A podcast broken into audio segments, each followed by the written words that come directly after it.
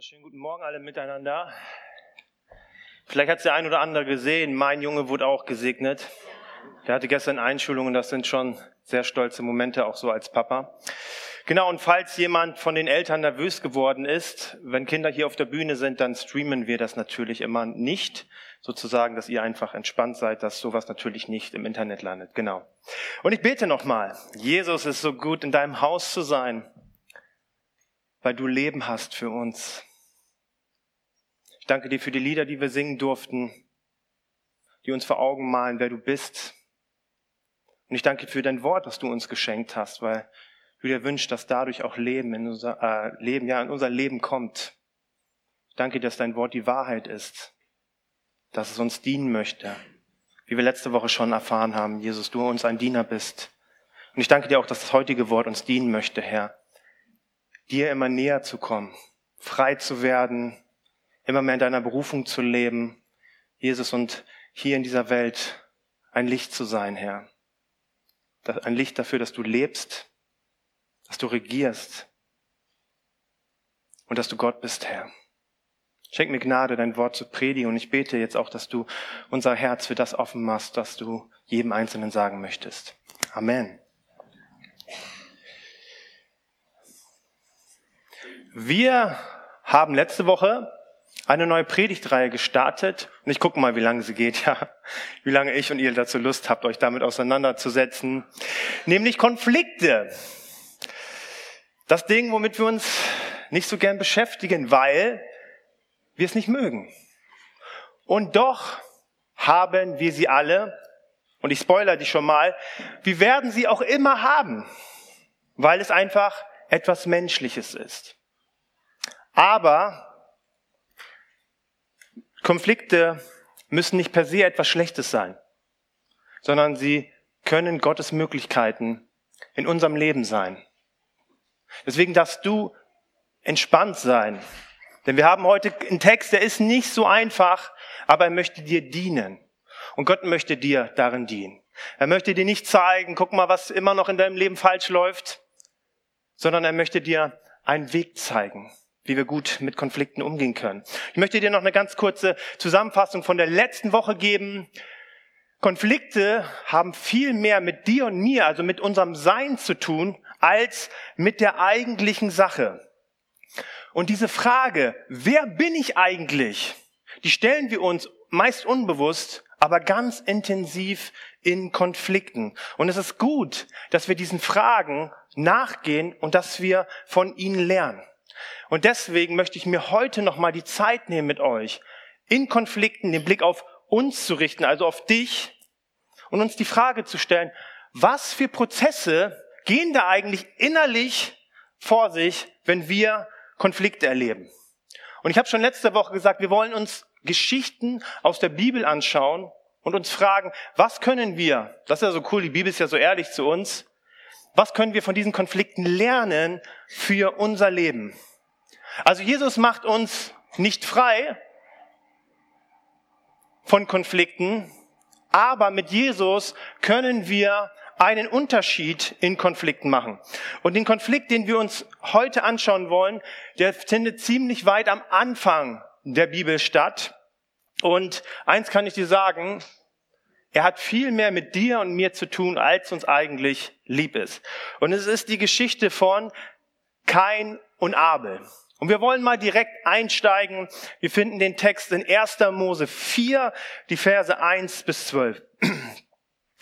Adam schlief mit seiner Frau Eva und sie wurde schwanger. Sie brachte einen Sohn zur Welt und sagte, mit Hilfe des Herrn habe ich einen Mann hervorgebracht. Darum nannte sie ihn Kain. Später bekam sie einen zweiten Sohn, den nannte sie Abel. Abel wurde ein Hirt, also Hirte. Kain wurde ein Ackerbauer. Einmal brachte Kain von seinem Ernteertrag dem Herrn ein Opfer.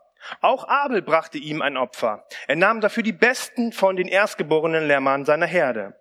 Der Herr blickte freundlich auf das, auf Abel und sein Opfer. Aber Kain und sein Opfer schaute er nicht an.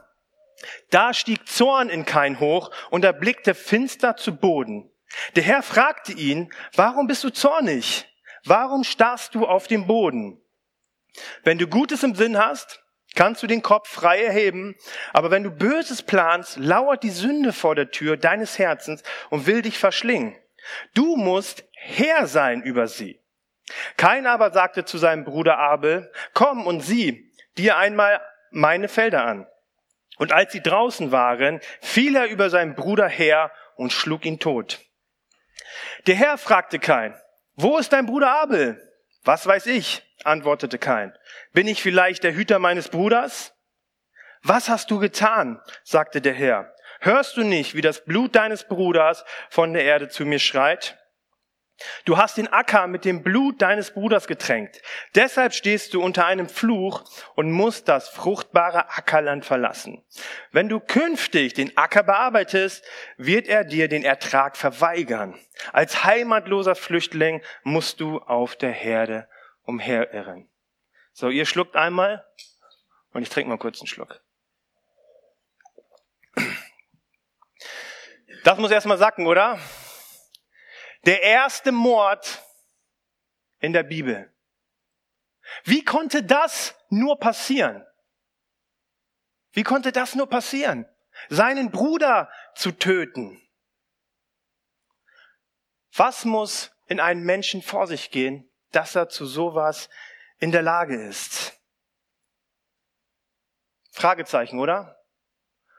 Und doch glaube ich, dass wenn wir mal auf unsere Konflikte zurückschauen, dass wir an der einen oder anderen Stelle doch auch schon ziemlich schockiert waren, wozu wir in Konflikten fähig waren, oder?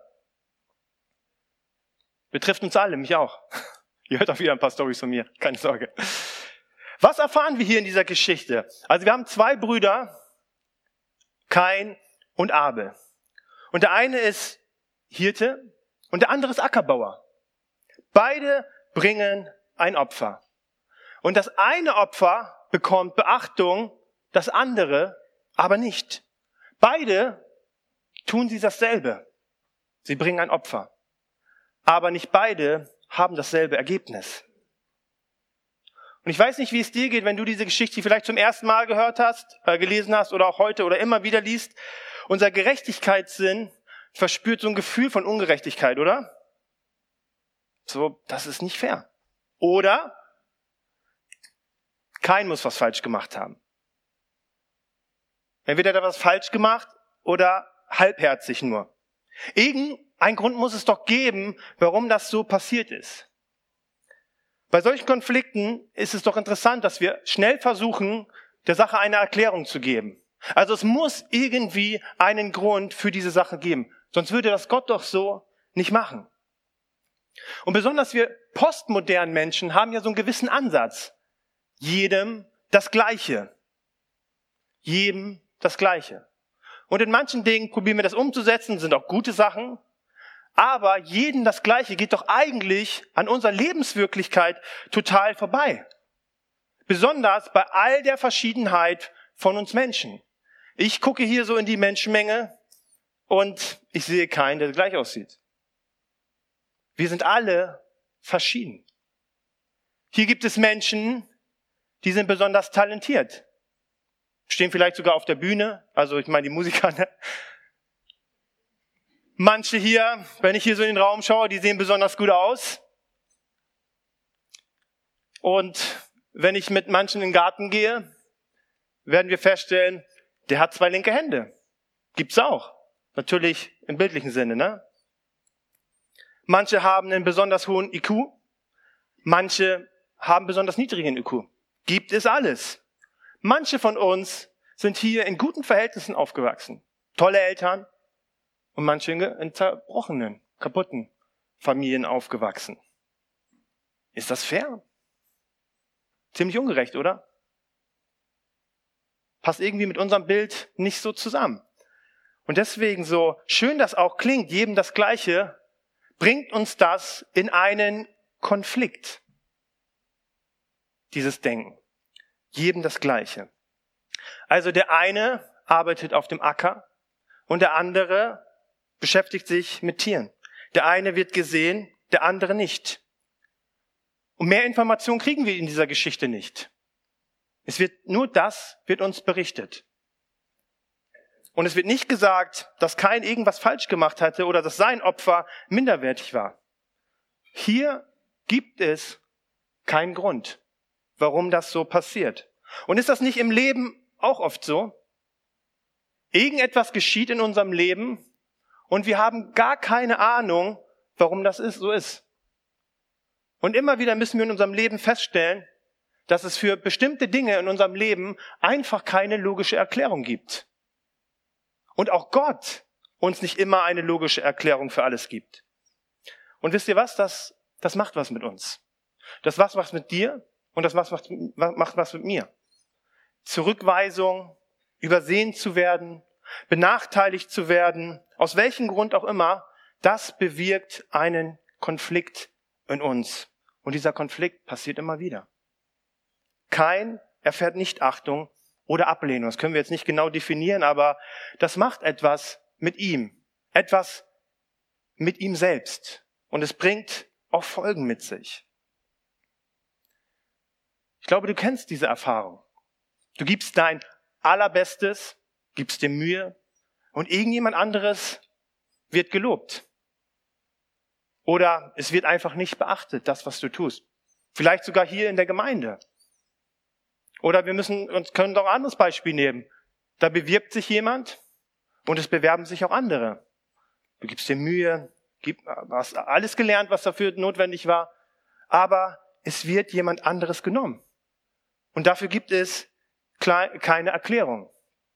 Wenn ich meine Söhne oder einen meiner Söhne lobe, mein Sohn zeigt mir irgendwas Cooles, was er gebaut hat oder sowas, und ich lobe ihn und sage, hey, cool, wie kreativ du bist, dann kommt sofort mein, also mein anderer Sohn in der Nähe ist, kommt er sofort und will mir auch irgendwas zeigen, damit er gelobt wird, weil es ist nicht schön, nicht beachtet zu sein. Es macht etwas mit uns. Und vielleicht kennst du auch diese Gedankengänge, denn ich kenne sie zu gut. Wenn so etwas passiert, uns ist sofort vor Augen, was der andere nicht macht oder kann. Sofort. Den haben die genommen? Ja, viel Spaß der, der ist nicht so verantwortungsvoll. Der kann doch so welche Prozesse gar nicht denken. Wisst ihr, als die Corona-Zeit begonnen hat und es kamen Lockdowns, da ging es mir in einer Situation so. Ein Freund von mir arbeitete in der Bundeswehr. Ja, also, falls hier jemand aus der Bundeswehr sitzt, ne, ihr, ihr dient unserem Land, ne, also nichts gegen Bundeswehr. Und auf einmal sagte er mir, habe ich ihn auf der Straße getroffen und er sagte zu mir, er muss nicht mehr arbeiten. Er darf zu Hause sein, wegen Corona ist zu gefährlich und sowas, muss zu Hause sein. Ich sag so, oh, wie macht ihr das Familie, als Familie finanziell? Er sagt so, nee, nee, nee, ich krieg volles Gehalt. Und ich dachte mir, hey, die machen doch bei der Bundeswehr sowieso schon nichts. Und jetzt muss der, auch, darf auch noch zu Hause sein. Und ich muss mich mit Corona-Regeln rumschlagen. Leute, jede Woche Dürfen wir Gottesdienst machen oder dürfen wir Gottesdienste nicht machen? Wie viele Leute? Jede Woche musste ich mich da rumschauen. Und all das Gemecker, natürlich nicht von euch, sondern von den anderen, die nicht zufrieden waren mit all den Entscheidungen, die wir gemacht haben. Immer war es falsch. Entweder haben die einen gemeckert oder die anderen. Und ich habe mir gedacht, oh Mann, das ist doch unfair. Aber eigentlich, Freunde, war ich neidisch. Eigentlich war ich neidisch, denn das, was er hatte, oh, das hätte ich in dem Moment auch so gerne gehabt. Also wenn so welche Konflikte in unserem Leben sind, es passiert uns so leicht, dass Neid in uns aufsteigt. Wenn wir etwas bei einem anderen sehen, aber das nicht in unserem Leben sehen, also wenn wir übersehen werden. Und das ist eine quälende Frage, wenn wir ehrlich sind. Warum der und nicht ich? Warum der und nicht ich? Das ist eine quälende Frage. Und ich kann mir vorstellen, dass kein diese Frage bewegt hat. Hey, ich bin Ackerbauer. Jeden Morgen stehe ich auf, gehe auf dieses Feld, was sowieso schon verflucht ist nach dem Paradies, muss arbeiten, ackern, komm nach Hause, dreckig, verschwitzt. Und mein Bruder, der hat so einen Strohhalm im Mund, so einen schönen Cowboyhut auf, geht schön spazieren mit den Schafen. Das ist doch unfair, oder? Hey, sowas verletzt und das tut weh. Und vor allen Dingen macht so etwas zornig. Es macht zornig, wie wir es bei Kain sehen. Und das ist auch verständlich. Das ist ganz wichtig. Wir haben ja eher so, ein, so eine negative Assoziation mit Zorn. Und deswegen, wenn er kommt, versuchen wir ihn zu unterdrücken oder wir probieren ihn gar nicht zu begegnen. Aber Zorn ist ein notwendiges Gefühl auf Ungerechtigkeit, auf ungesehen zu werden, ungleich behandelt zu werden. Und wisst ihr was? Weil Gott uns mit Gefühlen gemacht hat. Gott hat uns mit Gefühlen gemacht. Auch Zorn gehört dazu. Auch Gott ist zornig. Und das ist nicht der Problem, sondern der wesentliche Punkt in Konflikten ist, ist unsere emotionale Reaktion, ist unser Umgang mit diesem Erlebnis. Also wir hören, kein ist zornig. In ihm stößt, äh, kommt Zorn herauf und er hat jetzt verschiedene Möglichkeiten. Nimmt er sie wahr? Nimmt er sie ernst? Oder ignoriert er sie? Und was erfahren wir von Kain? Aber Kain und sein Opfer schaute er nicht an, also Gott. Da stieg der Zorn in Kain hoch und er blickte finster zu Boden.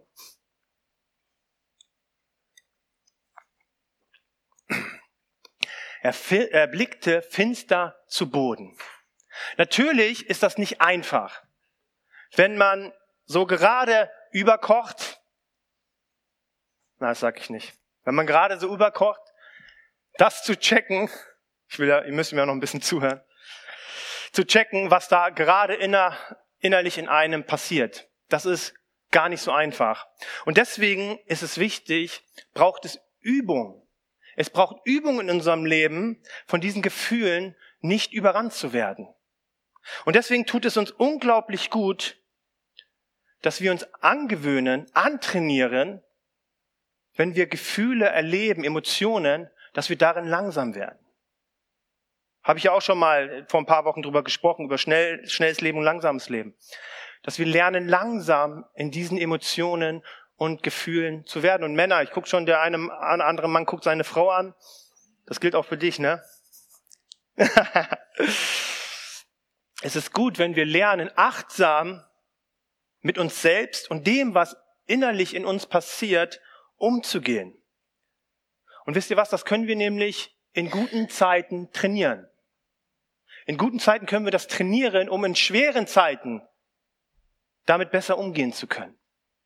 Also wir dürfen nicht warten, erst wieder, wenn so ein mega Hammer kommt, der uns den, Bühnen, äh, den Boden von, von den Füßen reißt, sondern wir können lernen, das zu trainieren in den kleinen Dingen. Und nicht selten ist es ja auch so, dass es oft so ist, dass es kleine Dinge sind, die wir über die Zeit und Frust innerlich ansammeln und dann irgendwann explodieren. Dieser Tropfen, der das Fass zum Überlaufen bringt. Eine kleine Situation, ich habe mir nichts gedacht und dann geht's los. Und man fragt sich, wie kann das denn hier so passieren? Warum reagiert die Person so über? Und deswegen ist es so wichtig, wir müssen aus einer Mücke keinen Elefanten machen, im, im Bezug auf unseren Partner oder das, äh, die andere Person, aber in den Kleinigkeiten, die schon ernst zu nehmen, sie wahrzunehmen und uns zu fragen, hey, was fühlst du da eigentlich? Was fühlst du eigentlich in diesem Moment? Und nicht zu sagen, ach komm, das ist nicht so schlimm. Die, schon in den kleinen Dingen können wir spüren, was wir manchmal in diesen großen Dingen, wo wir dort so überreagieren. Und wenn wir es schaffen, uns dort hineinzufühlen, wenn wir es schaffen, Worte dazu, dafür zu finden, dann können wir uns diesen Sachen stellen und lernen, hey, wie gehe ich eigentlich damit um? In meiner Situation, ist ja nur ein ganz harmloses Beispiel, wäre es Neid oder Überbelastung. Das ist eigentlich in mir drin. Und diese Person, der von der Bundeswehr, hat mir eigentlich nur gezeigt, hey, Daniel, wie sieht's gerade in dir aus? Vielleicht arbeitest du gerade zu viel. Vielleicht überfordert dich diese ganze Situation. Oder vielleicht bist du auch nur neidisch. Und dann weiß ich, was es ist. Und dann kann ich mich mit dem wirklichen Problem auseinandersetzen.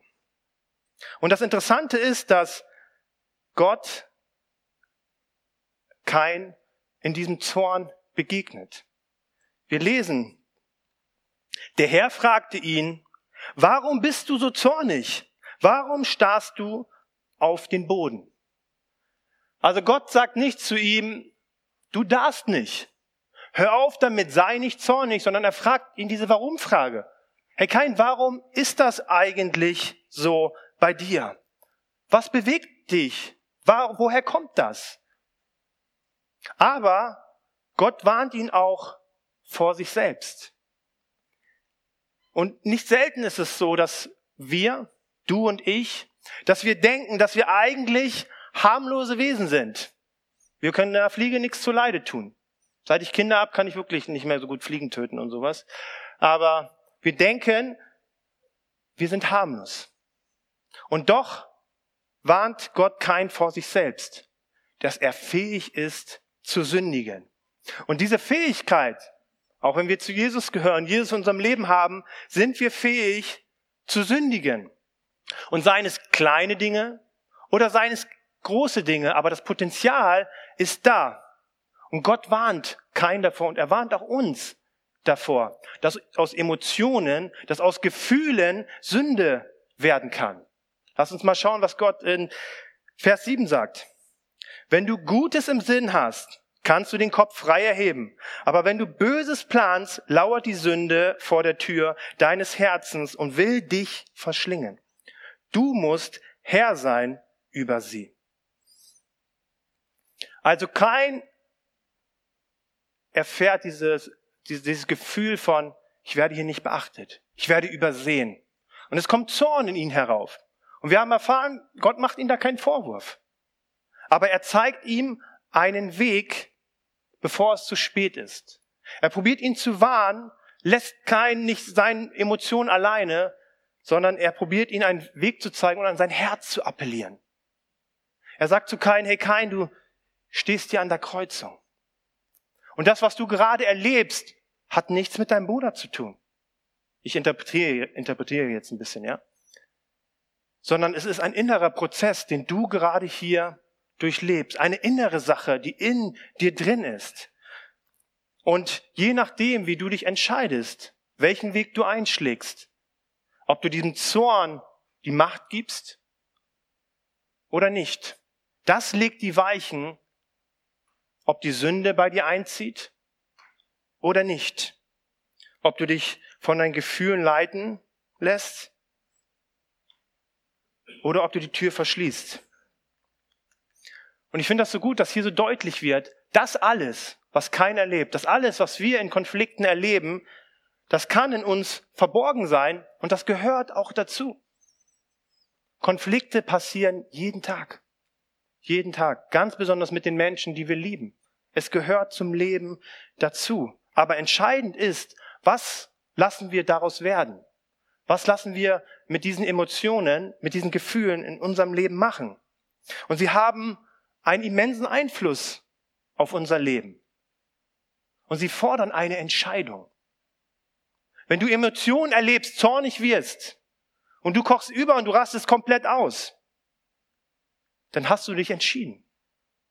Aber Gott sagt, hey, wenn wir Emotionen erleben, und wie gesagt, das ist eine Übungssache, das ist eine Trainingssache, das passiert nicht von einem auf dem anderen Mal, aber wir treffen eine Entscheidung. Ob ich mich diesem Zorn hingebe oder ob ich sie beherrsche. Und Gott sagt, es ist wichtig, dass wir eine gute Entscheidung in dieser Situation treffen, weil die Sünde, sie lauert und sie will dich verschlingen. Aber Gott sagt, du sollst über sie herrschen.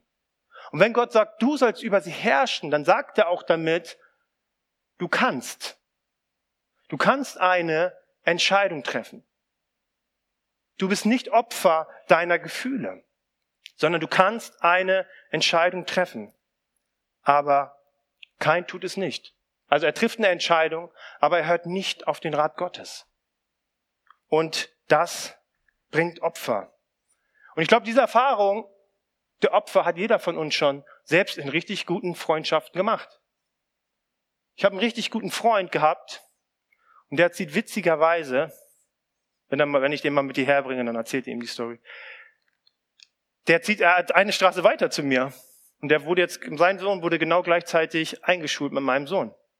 Also ich bin gespannt, was Gott da so vor sich hat. Weil wir waren so eng. So eng waren wir und es sind ganz viele Dinge passiert. Und die Opf das Opfer war unsere Freundschaft. Eine richtig coole Freundschaft, die auseinandergegangen ist. Und ich glaube, jeder von uns muss mal kurz in die Gedanken gehen und wird genügend Beispiele in seinem Leben haben, wo man gemerkt hat, hey, das, was in diesen Konflikten passiert ist, das hat Opfer gefordert. Ich erinnere mich, als ich letztes Jahr mit Ingo die Leitung hier dieser Gemeinde übernommen habe und dachte, hey, ich gebe mir jetzt Mühe und dann let's go. Und da sind auch coole Sachen passiert, aber als ich die Leitung übernommen habe, sind erstmal Leute gegangen. Und die Leute haben natürlich mir versichert, Daniel, es liegt nicht an dir, es liegt an Ingo.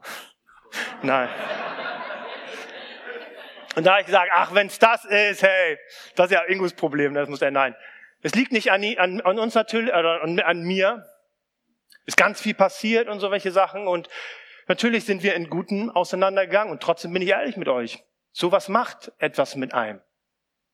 Da kommen ganz unterschiedliche Gefühle. Man fühlt sich im Stich gelassen. Nicht nur von den Menschen, sagt so, hey, ich übernehme jetzt hier in dieser Situation Verantwortung und dann gehst du auch noch. Dankeschön. Man fühlt sich, ich habe mich von Gott im Stich gelassen. Ich habe gesagt, hey, ich stelle mich dir zur Verfügung und dann passiert jetzt erstmal sowas. Ich habe mich selbst in Frage gestellt. Uh, ist das, war das vielleicht doch falsch? Bin ich doch nicht der richtige Leiter hier oder sowas? All diese Gefühle, Sauer, Zorn, all das war da. Ganz normal. Ist nicht komisch, dass ich so gefühlt habe. Das ist normal, dass ich so gefühlt habe. Und das ist auch keine Sünde. Aber das waren Momente, wo ich entscheiden musste. Daniel, das, was hier passiert, löst etwas in dir aus. Und du musst dich jetzt entscheiden, wie gehst du mit diesen Gefühlen um? Lass ich mich von diesen Gefühlen zum Opfer machen? Lass ich mich von ihnen leiten? Lass ich mich von ihnen beherrschen? Oder entscheide ich mich, ihnen auf den Grund zu gehen? Was da eigentlich in mir drin los ist und das mit Gott zu bearbeiten. Und was auch dabei unglaublich hilft, ich weiß, wir scheuen uns immer davor, aber hey, Seelsorge, mit einem Menschen darüber zu sprechen, weil wir oft gar nicht selber zu Wort bringen können, was da eigentlich so in uns vorgeht. Also auch dort immer wieder die Ermutigung, versucht das nicht alleine. Aber sich einfach diesen Emotionen hinzugeben, das ist gefährlich. Denn es bringt falsche Reaktionen und Taten mit sich. Und es kann uns dazu bringen, dass unser Herz hart wird und dass wir unser Herz unnahbar werden lassen. Und das nicht nur in Situationen, mit denen wir diese Konflikte haben, sondern an all unseren anderen Beziehungen wird das Einfluss haben. Wisst ihr, jede, jede Ungerechtigkeit, die wir erfahren, jede Zurückweisung, jedes nicht beachtet zu werden, das löst einen Konflikt aus. Und das ist wie eine Prüfung. Es ist wie eine Prüfung an dieser Kreuzung. Lasse ich die Sünde rein und das passiert leicht. Oder lasse ich sie nicht rein? Es passiert so schnell, dass aus objektiven Sachen, die wir erleben, subjektive Wahrnehmungen werden. Und es ist so wichtig, dass du lernst, deine Emotionen, deine Gefühle, das, was in dir drin ist, ernst zu nehmen, sie wahrzunehmen und dich zu fragen, hey, was geht da eigentlich vor sich? Was passiert hier gerade in mir und warum ist das so? Also wir können meistens von zwei Seiten vom Pferd fallen. Die eine Seite ist, das ist heutzutage eher sehr stark, dass wir uns von Gefühlen leiten lassen. Jeder, mit dem du schon mal gesprochen hast, wird dir sagen, hey, wenn sich das richtig anfühlt, dann tu das. Wenn dein Herz dir das sagt, dann tu das. Also es ist gefährlich, sich von seinen Gefühlen leiten zu lassen, aber genauso gefährlich ist es, dass wir sie ignorieren sie nicht ernst nehmen, weil sie uns etwas zeigen. Sie zeigen dir und mir etwas, wie es innerlich in uns aussieht. Und wenn wir das ignorieren, hey, dann kommt es immer wieder zu diesen Explosionen. Und wir sehen das bei Kain. Wir sehen das bei Kain und wir fragen uns, wie kann das passieren? Hey, Gefühle und Emotionen haben eine unglaubliche Macht in unserem Leben und sie können Unglaubliches in Konflikten bewirken. Aber nicht zum Glück haben die meisten von uns zu so etwas noch nicht gegriffen. Aber in jedem von uns steckt das. Und nicht wenige Beziehungen sind in unserem Leben schon gestorben, weil wir es nicht gelernt haben, den Emotionen, den Gefühlen, die Konflikte in unser Leben mit sich bringen, ein Augenmerk zu geben und uns nicht von ihnen beherrschen zu lassen. Ich habe ja schon in der einen oder anderen Predigt von diesem therapeutischen Ehebuch erzählt, das meine Frau und ich zu Anfang der Ehe gelesen haben. Und falls das jemand, das wollte ich nochmal sagen, falls das irgendjemand hier aus der Gemeinde mir damals zur Hochzeit geschenkt hat, hey, das war ein richtig gutes Buch. Aber dieser Mann ist Therapeut, christlicher Therapeut. Und er sagt, dass in den meisten Ehen, die kommen ja meistens immer erst zu ihm, wenn es zu spät ist, sagt er, ist das der, der meiste Grund oder der Hauptgrund, warum Ehen sich auseinanderleben oder auch fremdgehen, dass nicht auf die Bedürfnisse und Gefühle der einen Person geachtet wird oder die nicht beachtet werden und dass die Person das ignoriert. Also lass mich noch mal kurz festhalten für dich. Gefühle und Emotionen, dieser Zorn, all das, was du in dir erlebst, das ist wichtig, weil sie dir etwas sagen wollen. Sie sind nicht immer die Wahrheit, das, was du erlebst, aber sie wollen dir etwas sagen, nämlich wie es in dir aussieht. Und wenn du denen auf den Grund gehst, das in Worte fassen kannst, dann kannst du lernen, mit Gott diese Dinge ins Gespräch zu gehen. Und wisst ihr, jeder von uns hat Sehnsüchte. Jeder von uns hat Wünsche, die übersehen werden. Und dieser Satz, warum der und warum nicht ich? Hey, das ist etwas ganz Normales im Leben. Ich sehe es bei meinen Kindern. Ich hatte vier Geschwister. Ich habe das auch ständig erlebt. Und das hat auch meine Geschichte geprägt. Aber wie gehen wir damit um? Und Gott warnt uns davor, hey, dass wir aufpassen müssen, dass diese Gefühle nicht die Macht in unserem Leben gewinnen. Denn es gibt auch ein zu spät. Wir lesen es in Vers 8. Kein aber sagte zu seinem Bruder Abel, komm und sieh dir einmal meine Felder an. Und als sie draußen waren, fiel er über seinen Bruder und schlug ihn tot. Also dieser Zorn, diese Gefühle, diese Emotionen, die haben so etwas Unbeschreibbares in ihm ausgelöst, dass er auf einmal in der Lage wurde, seinen Bruder zu töten. Und das Schlimme ist, dass diese Entscheidung, die er getroffen hat, dass dadurch die Sünde in seinem Leben Macht gewonnen hat. Als Gott ihn darauf anspricht, hey, wo ist dein Bruder? Sagt er, ich habe keine Ahnung. Also er lügt. Er will sich dieser Verantwortung entziehen. Also Sünde zieht immer weitere Sünde mit sich. Und deswegen warnt uns Gott so sehr davor, die Sachen ernst zu nehmen und daraus zu lernen, dass sie uns nicht beherrschen. Und am Ende dieser Geschichte hören wir, dass Gott Rechenschaft von ihm fordert. Gott ist ein gerechter Gott, zum Glück. Und er stellt ihn zur Rede. Und er sagt hier, was hast du getan? Und das, was er getan hat, das hat Konsequenzen. Und die Konsequenz ist hart. Gott sagt zu ihm, du wirst so hart arbeiten und das, was du hier rauskriegen wirst, das, das, das, das wird nichts bringen, weil du den Boden mit dem Blut deines Bruders getränkt hast. Also Sünde hat Konsequenzen. Und davor warnt ihn Gott. Aber das Interessante ist, dass kein zu ihm sagt, das habe ich jetzt nicht mit in den Text aufgenommen, weil es zu viel war. Als kein diese Bestrafung oder diese Konsequenz hört, sagt er, hey, das ist zu krass. Das ist zu heftig. Ich kann damit nicht leben.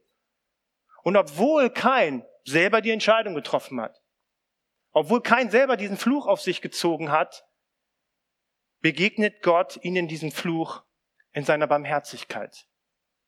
Und das finde ich so genial. Wenn du und ich Konflikte erleben und wir scheitern oft, wir versündigen uns oft, ziehen den Fluch der Konsequenzen auf uns, dass Beziehungen kaputt gehen, dass Beziehungen nicht mehr möglich sind, dann ist Gott trotzdem da und bleibt treu. Und er begegnet uns in seiner Barmherzigkeit. Und er legt ein Siegel auf Kain, der ihn einen Schutz für sein Leben gibt, damit er weiterleben kann. Und das gilt auch für uns. Die Band darf gerne schon auf die Bühne kommen. Jeder von uns, der eine mehr, der andere weniger, hat so viele misslungene Beziehungen erlebt, so viele misslungene Konflikte und man fragt sich, hey, wie konnte das passieren? Wie war das möglich? Und wir fühlen Scham, deswegen setzen wir uns auch nicht gerne damit auseinander. Wir sprechen auch nicht so gerne mit anderen darüber. Aber Gott ist da und selbst in all diesen Konsequenzen, sei es gescheiterte Ehen, Freundschaften, Arbeitsbeziehungen oder sowas, ist Gott da und er möchte uns weiterhin einen Weg ermöglichen. Und das möchte ich dir heute Morgen zusprechen. Dass dort, wo du in deinem Leben Scham fühlst, wo du glaubst, Beziehungen sind nicht mehr möglich. Ich habe zu viel Mist erlebt und ich habe zu viel Mist getan. Dann schau dir Keins Geschichte an und schau, wie Gott ihm begegnet. Jemand, der seinen Bruder getötet hat. Und Gott begegnet ihnen in seiner Barmherzigkeit. Und hey, wir sind in Gottes Haus. Gott möchte dir auch in seiner Barmherzigkeit begegnen. Er möchte dir Heilung schenken, dort, wo du ganz viele Sachen erlebt hast. Und er möchte auch Heilung in dein Leben bringen, wo du der Verursacher warst. Weil Gott barmherzig ist, weil er treu ist, nicht weil du gut bist. Das ist unsere Hoffnung. Das ist unsere Zukunft.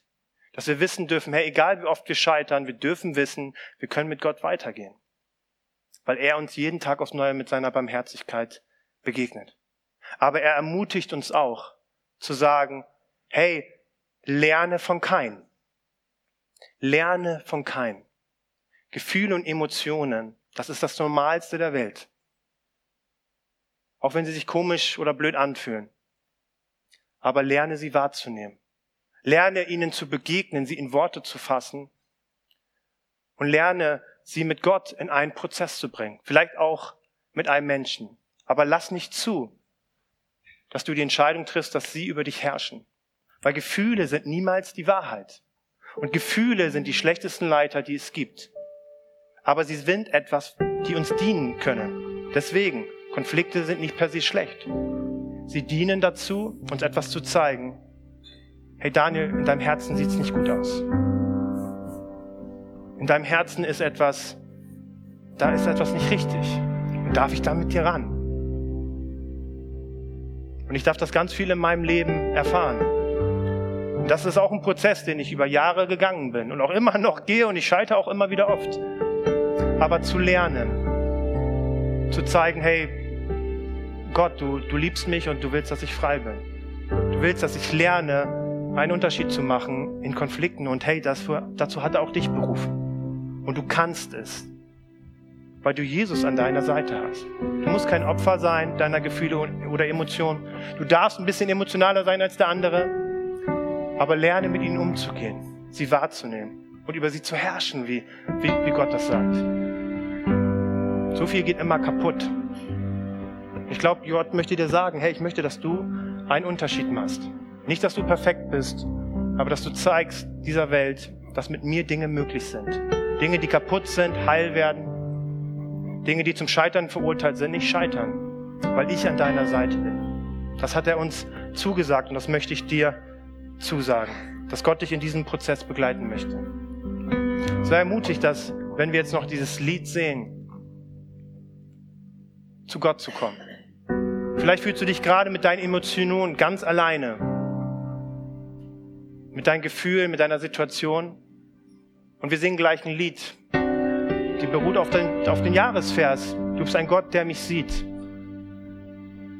Und vielleicht möchte dir Gott da etwas zusprechen.